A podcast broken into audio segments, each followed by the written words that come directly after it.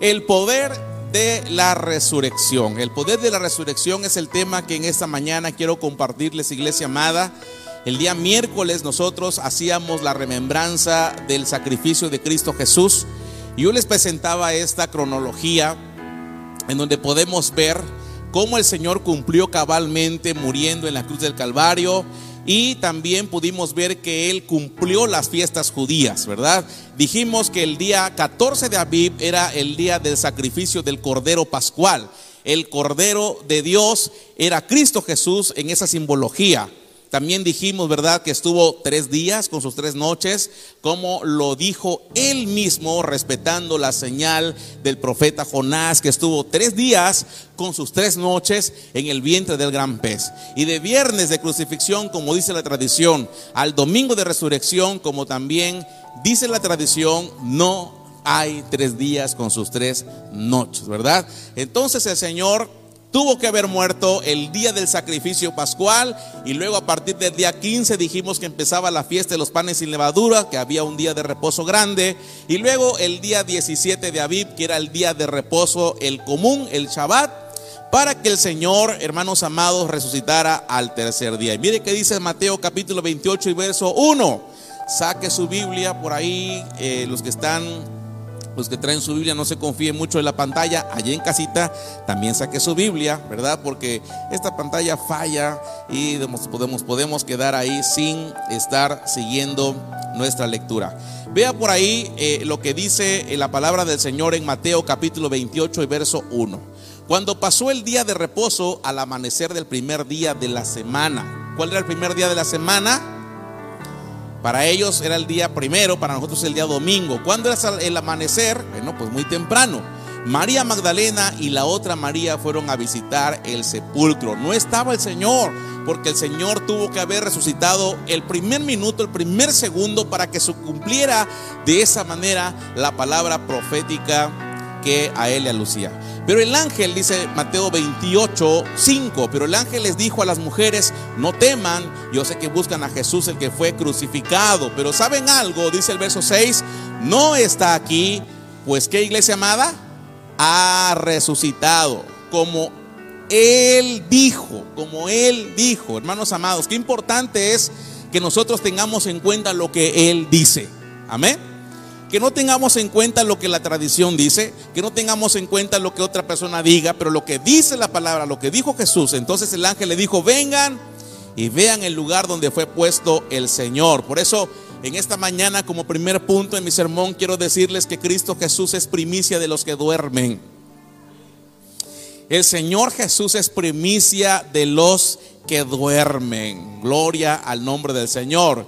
Esto lo dice la palabra en el primera, la primera carta a los Corintios en el capítulo 15 y verso 20, cuando el apóstol Pablo está explicándole a la iglesia de Corinto el misterio de la resurrección, el milagro de la resurrección, y dice allá en el verso 20, pero el hecho es que Cristo ha resucitado de entre los muertos como primicia o como el primero de los que murieron.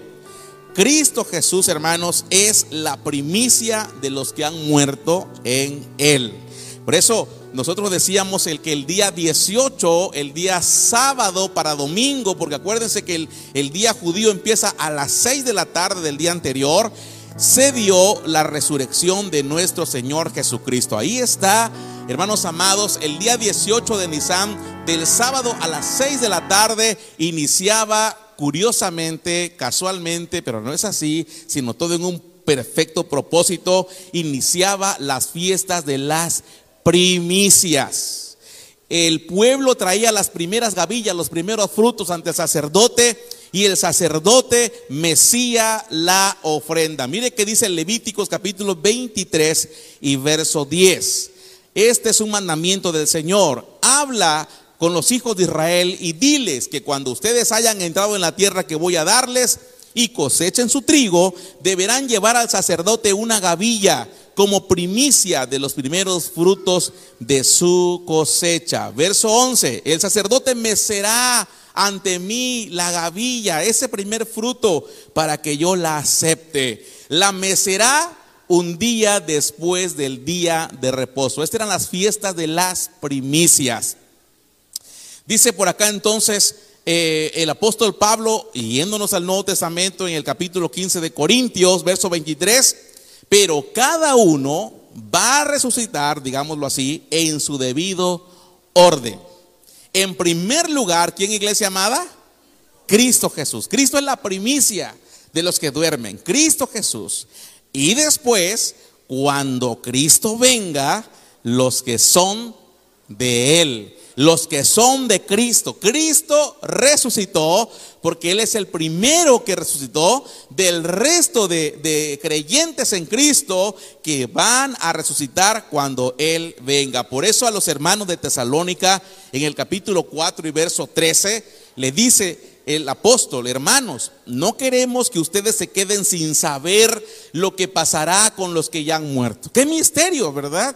Qué interesante misterio el apóstol Pablo está develando a la iglesia de Tesalónica y le dice, ¿saben qué? No quiero que se queden sin saber ustedes qué va a pasar con nuestros hermanos que ya se nos adelantaron, con aquellos que ya no están con nosotros, ni que se pongan tristes. Diga que está a su lado, no te pongas triste. Porque los que se ponen tristes son aquellos que no tienen esperanza de resurrección. Pero usted y yo sí tenemos esperanza de resurrección. ¿Cuántos alabamos el nombre del Señor?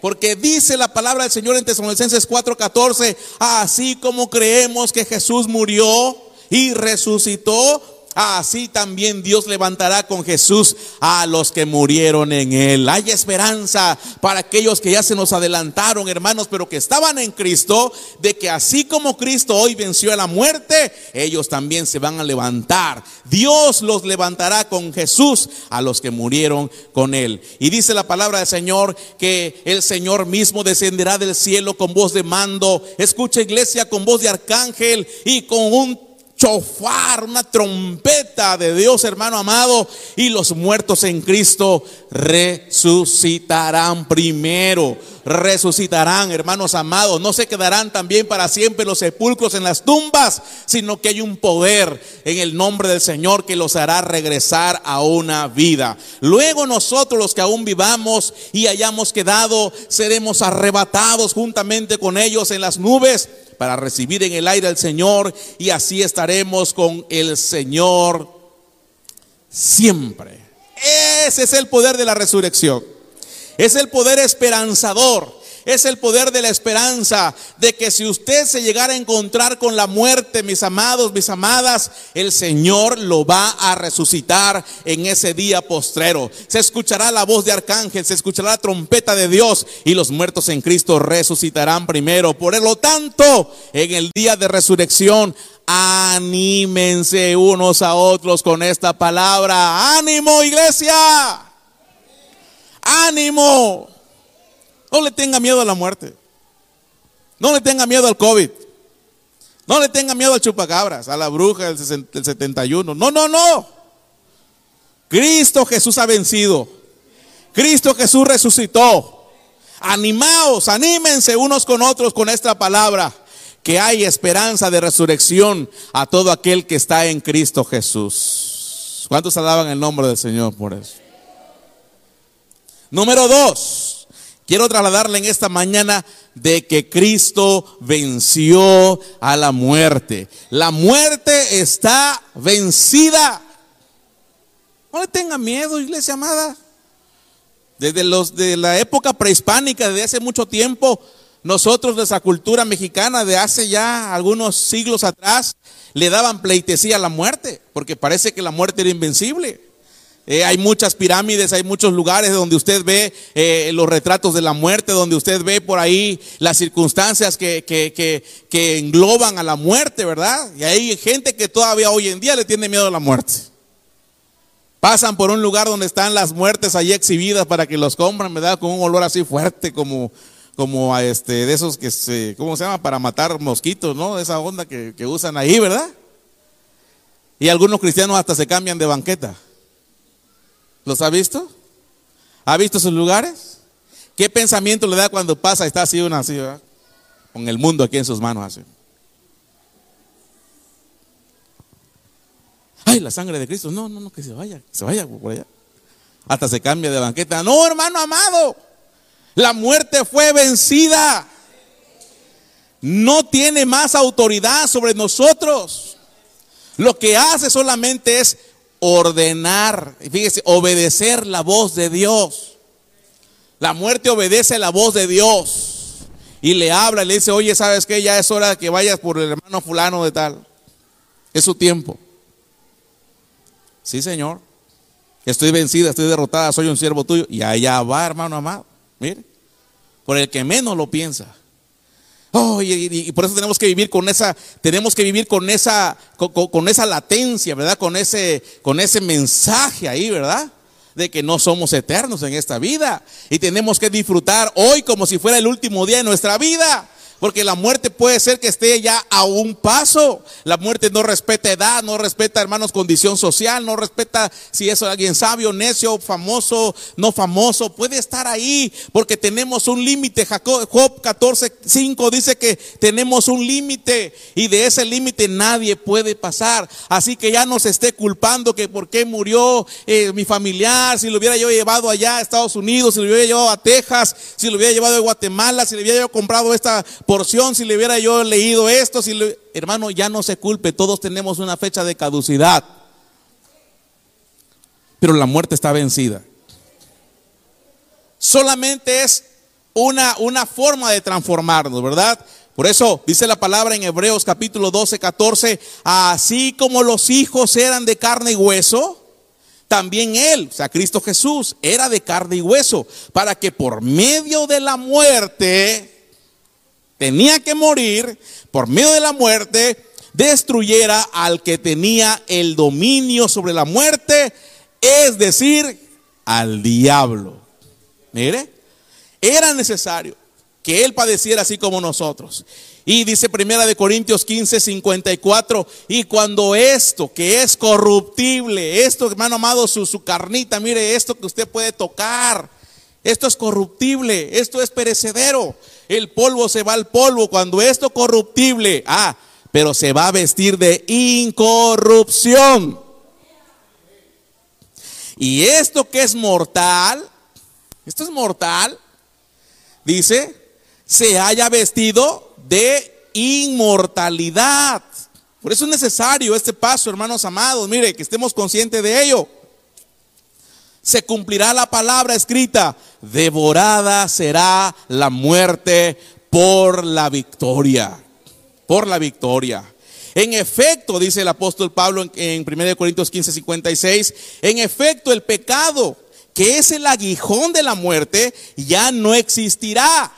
Y la ley que le da poder al pecado dejará de juzgarlo. Se acabó, se acabó la carrera. Se acabó las circunstancias en este plano existencial en donde estamos temporalmente. Estamos en este plano existencial temporalmente, hermanos amados. Nos vamos a ir de este lugar. Lo curioso de esto es que el día que nos vayamos, dice Hebreos, que está establecido para los hombres que mueran una sola vez, pero después de eso te van a pedir cuentas de lo que has hecho. Diga que está a su lado, no te hagas porque te van a pedir cuentas. Ahora volteese con el que está atrás y dígale, no te hagas porque te van a pedir cuentas. Te van a pedir cuentas.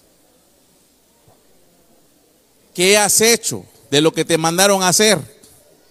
¿Qué has hecho de lo que te han mandado a hacer esta tierra?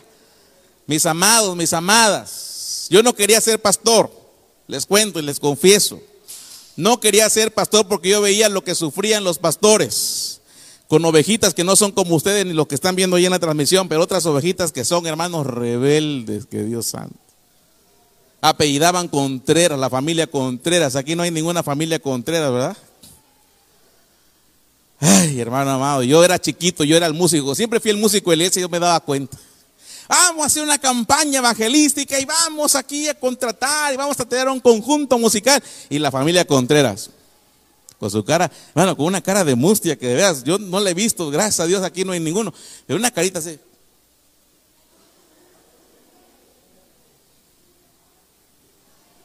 No, pastor.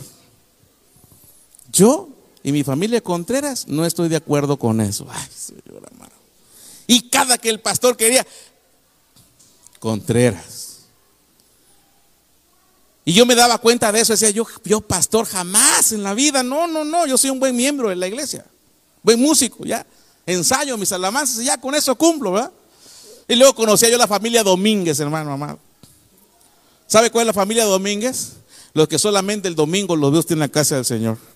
Digo, aquí Solamente estamos el domingo, pero conéctese a las transmisiones. El martes de estudio, lo quiero ver conectado el martes de estudio. Lo quiero ver conectado el jueves de ministerio. Mira, ahora tenemos más fácil, nada más conéctese ahí ya. Pero la familia Domínguez cada domingo. Ah, Señor. Mire, habían los hermanos 30-30. Ay, Dios mío, esos hermanos también son terribles. ¿Qué voy a hacer, pastor?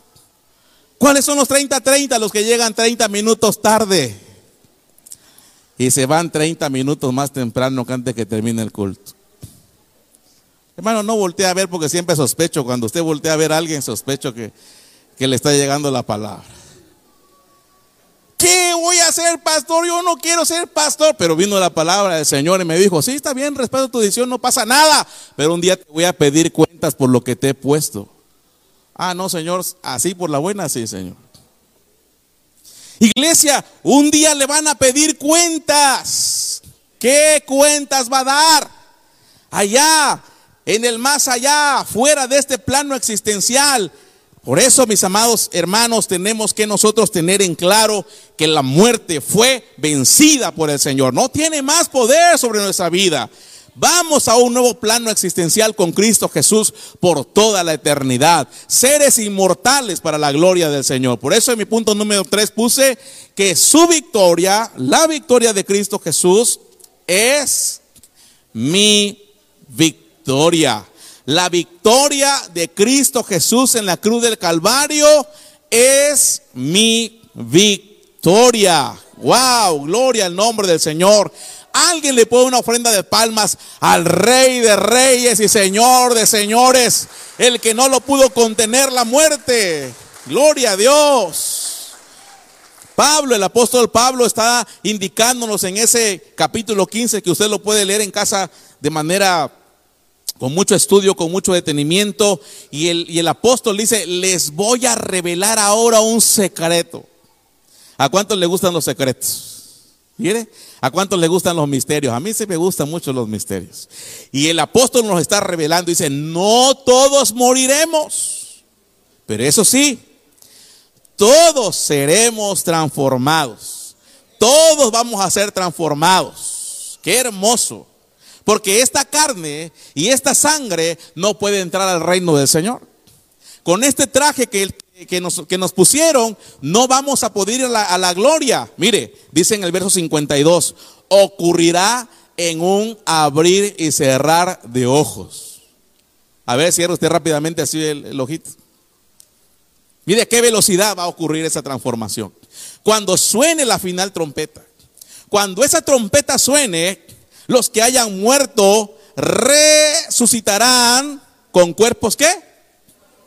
Nuevos con cuerpos nuevos. Usted ya no va a tener el cuerpo que usted tiene ahora.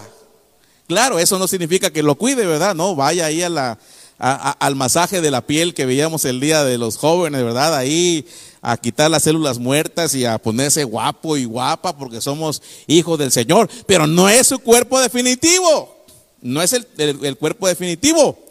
Resucitaremos con cuerpos nuevos que jamás morirán células inmortales que no van a morir. Y los que estemos vivos seremos de todas maneras, ¿qué? Transformados. Porque con esta carne, insisto nuevamente, no vamos a entrar al cielo. Con esta carnita no vamos a entrar al cielo. Mire. Por eso el, el, Señor dice, ¿verdad? Que mientras Él estaba sentado con ellos, tomó el pan, los bendijo y le dio a ellos. Porque el cuerpo del Señor que tipifica el pan fue transformado, fue transformado. Y hay una historia, y esta es lo que está aquí en, Lucas 24, hay una historia de dos hombres que van caminando hacia Maús. Y van tristes, y van acongojados, porque el maestro fue crucificado. Y dice la palabra del Señor que de repente Cristo Jesús camina con ellos pero no lo han visto todavía, no lo han, no, no, no lo han reconocido. Y entonces el Señor entabla un diálogo con ellos y le dice, oye, ¿por qué están tristes? Y ellos le dicen eres tú el único forastero que no sabe lo que ha pasado. Es que Cristo Jesús fue crucificado. Y entonces el Señor les empieza a hablar de sí mismo, de toda la escritura, les empieza a hablar en los profetas, en dónde se iba él a reflejar y les empieza a explicar que era necesario que el Señor padeciera pero que al tercer día iba a resucitar. Escuche esto, iglesia. Y el resucitado iba caminando con ellos y ellos no lo reconocían. Qué interesante, ¿verdad? Que el resucitado está con nosotros hoy a través de su Espíritu Santo y que nosotros no lo podamos reconocer. Mire qué advertencia hay ahí, ¿verdad? Entonces dice que se fue más adelante y ellos le dijeron, no te vayas, quédate con nosotros. Y cuando él estaba sentado en la mesa con ellos, tomó el pan, los bendijo y se los dio. Y en ese momento, dice Lucas 24 y 31, en ese momento se les abrieron los ojos y lo reconocieron. Pero él, ¿qué hizo, iglesia amada? Desapareció de su vista. Mire, un cuerpo nuevo, transformado, que tiene la propiedad de qué? De desaparecer. Un cuerpo nuevo transformado. ¿Lo conocieron? Claro que sí, lo conocieron. Mire, se abrieron los ojos, lo reconocieron. Él era Cristo, lo van a reconocer. Con su cuerpo glorificado lo van a reconocer. Ay, mira Lalo, es Lalo. Ah, mira, es Angelita, con su cuerpo glorificado. Por eso me encanta lo que dice el pastor Mac. ¿Para qué nos peleamos, iglesia amada? ¿Para qué nos llevamos mal si nos vamos a reconocer?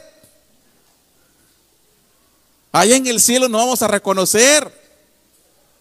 Pero ya no va a haber ese sentimiento pecaminoso en el cielo. Mira, ay, allá está el hermano, no voy a decir su nombre, ¿va? Allá está el hermano, me quedó debiendo una feria, ¿va? Ahorita lo, me voy a desaparecer para ir a verlo, ¿va? Hermano, nos vamos a conocer. Y este cuerpo tiene la propiedad, mire, de desaparecer. Ahí mismo en Lucas 24, ahora en el verso 36 al 37 dice, todavía estaban ellos hablando de estas cosas, sus discípulos, cuando Jesús se puso en medio de ellos. Miren, no hay puerta abierta, no hay, de repente apareció Jesús. Ese cuerpo tiene la, la particularidad de aparecer, de desaparecer, y les dijo, la paz sea con ustedes. Ellos se espantaron y se atemorizaron, pues creían estar viendo un qué un espíritu. Mire, así se ven los cuerpos glorificados, luminosos, ¿verdad? Ay, es un espíritu, porque esa es la apariencia de ese cuerpo que apareció y que desapareció. Y se los estoy diciendo porque es el cuerpo que usted y yo vamos a tener cuando seamos transformados por el poder de la resurrección de Cristo. ¿Cuántos alaban al nombre del Señor? Pero él le dice, miren mis manos y mis pies, soy yo. Tóquenme, tóquenme y vean, y véanme. Un espíritu no tiene carne. O sea que vamos a tener que una carne transformada. Ya no esta carnita que tenemos ahora. Ahora va a ser una carnita transformada. Hermano amado, qué hermoso. Sin nada más que se transforme la pura lengüita de la carnita que tenemos. Mire qué hermoso, hermosa se ve la persona. Solamente que se ha transformado los ojitos, esos ojitos medio altivos a veces, ojitos hermosos. Qué bonitos ojos tiene debajo de, esas dos cejas. Pero a veces son altivitos los ojitos, así como que vende menos a uno, así, ¿verdad? Como que, ay, ahí viene aquel de la colonia, aquella popular, así como que, ay. Yo porque soy del fraccionamiento Monte Azul, o sea. Qué lindo se ve cuando el Espíritu Santo nos transforma. Bueno, pues tenemos un cuerpo transformado completamente, hermanos, para la gloria del Señor. En apariencia de espíritu, dice, no, yo también tengo una carne, un cuerpo glorificado. Ni huesos, huesos transformados, hermano amado, ya sin osteoporosis. Huesos, que, que, impresionante biología, hermanos amados, de espiritual y glorificada, un cuerpo hermoso. Qué bendición, tóquenme, O sea que lo vamos a poder tocar. Nos van a poder abrazar. Usted va a sentir un abrazo de un cuerpo glorificado allá en el cielo, hermanos. Abrazaré a mi hermana Corita, bien hecho, hermana Corita, hermosa. Y qué lindo. Abrazaremos, hermanos, a nuestros hermanos allá en la eternidad. Qué maravilloso, de veras. Den una ofrenda de palmas al rey en esta hora.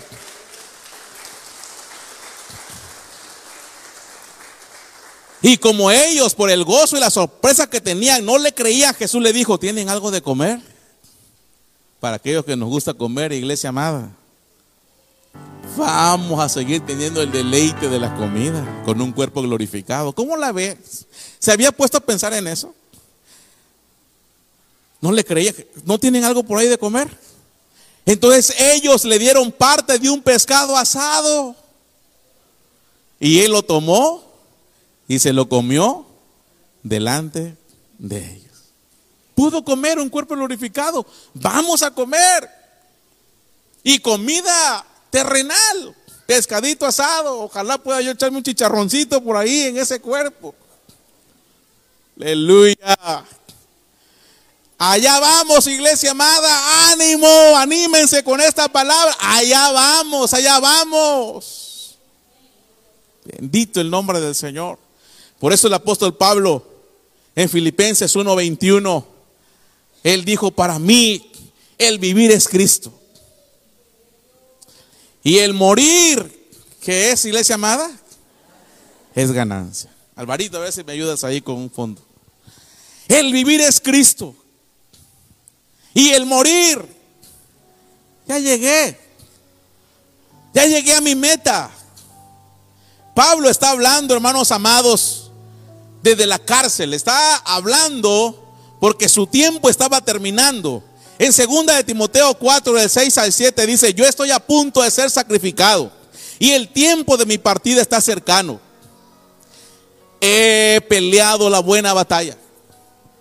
He acabado la carrera. He guardado la fe." Iglesia, esta debe ser nuestra oración para aquellos que sabemos que nuestro tiempo está llegando. La vida del hombre son 70 años, hermanos, si bien nos va. 80 con trabajo, yo no sé cuánto lleva usted por ahí.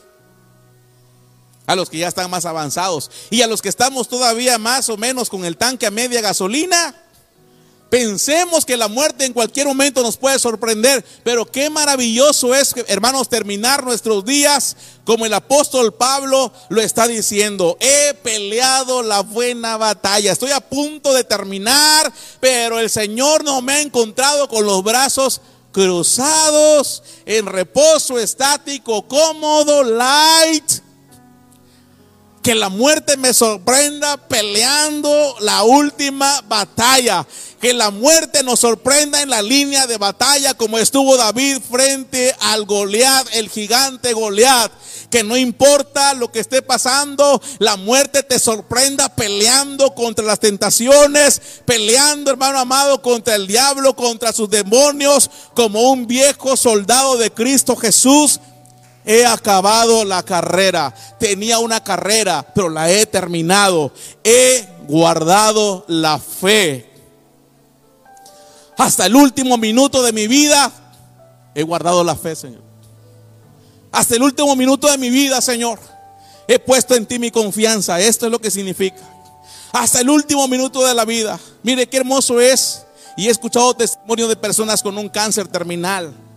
Y están diciendo, ¿verdad? Mira, te vamos a llevar a un lugar, te vamos a poner esto, sí, te lo agradezco mucho. Gracias por todo el esfuerzo. Pero mi mayor confianza está en el tiempo perfecto de Dios. Jehová dio, Jehová quitó, sea su nombre levantado. Así estaba terminando Pablo. Para mí el vivir es Cristo, ya voy a morir, pero, pero eh, es ganancia. De repente me, me, han llegado algunas, eh, orando por algunas personas que están muriendo de cáncer. Y por ahí se está gritando mucho, hay un dolor terrible. Se está despidiendo porque ya no hay solución, ya no hay un medicamento que les quite el dolor. Está gritando demasiado, hermano amado, pero en el último suspiro, ese grito se ha quedado completamente en silencio. Y empieza una risa de satisfacción como la de Pablo, de decir, he guardado la fe, he peleado la buena batalla. Dice la palabra ahí, por lo demás me está reservada la corona de justicia que en aquel día me dará el Señor, el juez justo. Y no solo a mí, sino también a todos los que aman. ¿Cuántos amamos su venida, iglesia amada? Denle una ofrenda de palmas al rey. Aleluya. Gloria a Dios. Mire, el juez justo. El juez justo. Delante de él no hay excusa.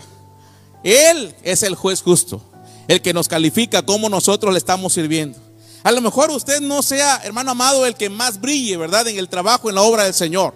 A lo mejor usted le ha hablado a sus vecinos, pero nadie más lo ha visto. Ni el pastor le ha mandado una carta de felicitación para decir, oye, muy bien. Muchos ayunan y a lo mejor al final usted los ve que vienen aquí al frente a ayunar, pero nadie más lo ve. Usted no ve quién está levantando la basura. Usted no ve qué sacrificio hizo la hermana que trajo el talento. Por eso, hermanos amados, miren, no es para que nosotros digamos, ah, es que, es que no me gusta esto que esté de talento. No, no es eso. Más allá de eso, hay un sacrificio de una hermana que buscó los materiales, que buscó todo esto, porque le va a servir al Señor con su talento, con su vendimia, ¿verdad? Y lo trajo, hizo el pozón, ¿verdad? Ahí, ¿verdad? Y, este, pero, pero alguien por ahí puede pasar, ¿verdad? Ay, este, como que no me gusta, estoy a dieta, como que. Y la hermana puede ver, ay, Señor, no. Tenemos un Señor que es el juez justo. No te preocupes lo que tú hagas para la gloria del Señor, hay un juez justo que está viendo lo que tú estás haciendo para su gloria. Por eso, ánimo iglesia amada, el Señor ha resucitado. Aleluya. Él te va a premiar. Él, hermano amado, Él, Él te va a premiar. De Él va a venir el premio. No importa que los demás no valoren tu trabajo. Dígale que está a su lado. No te preocupes por si no te valoran tu trabajo. Dile. No te preocupes. No te preocupes. Hay gente que ha claudicado. Hay gente que dice, ya no, ya no me pongan a mí ahí porque nadie me valora. Ya no me pongan ahí, pastor. A veces están animados, ¿verdad? No aquí en esta iglesia, siempre digo, no es aquí, es en otro lado, ¿verdad? ¿Va a servir? Claro que sí, pastor, va a servir. Va a trabajar con esta hermana. Ay, pastor. ¿Por qué con esa hermana? El Señor juez justo te está poniendo a trabajar con una hermana que te va a pulir. Y uno se cree así como que, ay, está bien, pues, pastor, voy a trabajar con ella, pero no sabe que la que pule es la otra, ¿verdad? Terrible. Pero tenemos un Señor juez justo que nos va a dar la corona de justicia que, él, que, que en aquel día el Señor nos lo dará. No solamente a mí, dice Pablo, sino también a todos los que aman su venida. Cristo resucitó para que nosotros seamos resultados con Él también. Quiero terminar con esta ilustración. Esta ilustración es de un misionero que se va con su familia ya a un lugar recóndito del África. La iglesia estaba muy contenta porque había mandado a un hombre a una misión allá. Este varón se fue con su familia, entusiasmado. Sus hijos eran pequeñitos. Él recién casado se fue al África. Estando allá, empezó a darse cuenta que las cosas no estaban tan fáciles.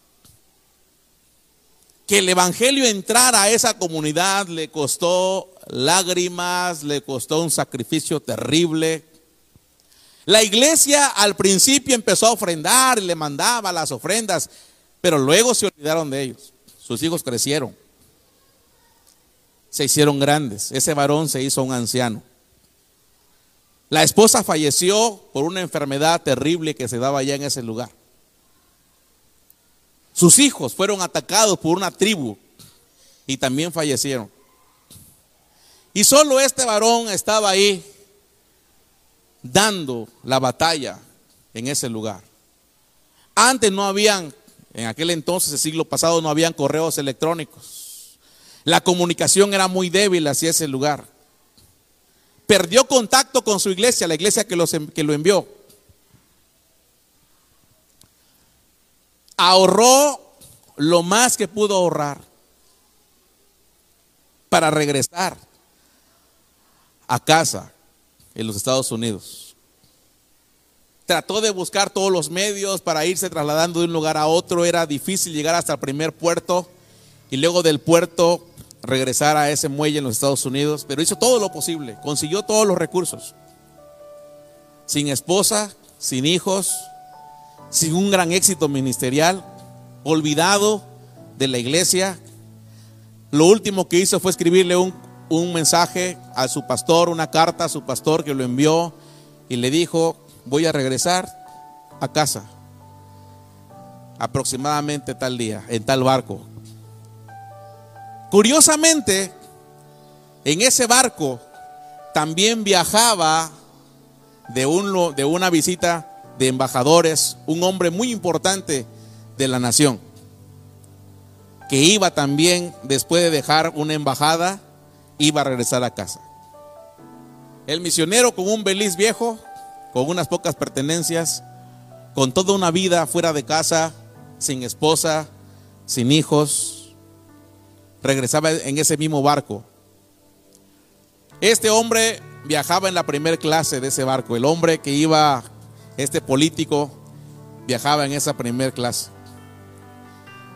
El misionero viajaba en la clase más popular, en la más baja.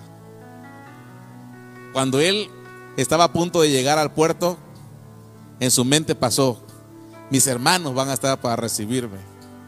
Yo sé que mi pastor va a estar ahí para darme un abrazo de bienvenida. He sufrido tanto. Han sido ya muchos años. Y cuando él llegó al muelle se miraba un cartel de bienvenida y mucha gente aplaudiendo y mandando serpentinas. Pero se dio cuenta que el primero que bajó en la clase más privilegiada fue el político. Y a ese político le dieron toda la bienvenida con un cartel. Lo recibieron con un fuerte aplauso, con serpentinas volando por los aires. Un embajador del gobierno lo vio, lo abrazó, le dio un abrazo y le dijo, bienvenido a casa, buen trabajo, señor embajador. Subió un carro de lujo, ¿verdad? Un carruaje de lujo que lo llevó. Y cuando él se fue, quitaron todos los carteles de bienvenida, limpiaron toda la calle. Bajó este varón de la última clase con aquel beliz viejo y raspado. Empezó a voltear a ver a todos lados, a ver si alguien, a ver si una sola alma podía darle una bienvenida. Buscó a su pastor, buscó a los hermanos de la congregación. No había nadie. No había nadie. Atrás había quedado un pasado terrible.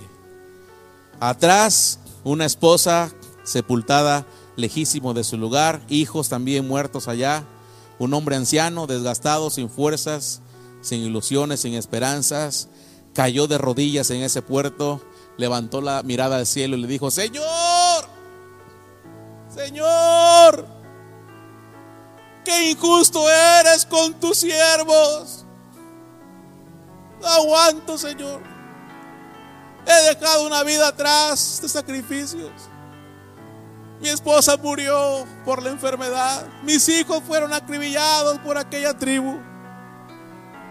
Hoy nadie, nadie de mis hermanos ha venido a recibirme y darme la bienvenida a casa. Señor, y cuando él estaba orando en lo más triste de su oración, se escuchó una voz del cielo que le dijo, ¿y quién te ha dicho que has llegado a casa? ¿Quién te dijo que has regresado a casa? No tienes ni la menor idea del gran recibimiento que te estamos preparando aquí en tu verdadera casa. Y entonces le pidió perdón al Señor. Señor, perdóname. Hermanos, esta no es nuestra verdadera casa. Usted no sabe lo que el Señor le está preparando allá donde Él fue a preparar moradas celestiales para que usted y yo un día estemos en casa por toda, toda, toda, toda la eternidad. Por toda la eternidad. Usted no ha llegado a casa todavía, iglesia. Cristo murió y Cristo resucitó para que en la casa de Jehová yo habite todos los días de mi vida. En la casa de Jehová estaré por largos, largos, largos, largos días. Ese es el poder de la resurrección. Póngase de pie en esta mañana y levante sus...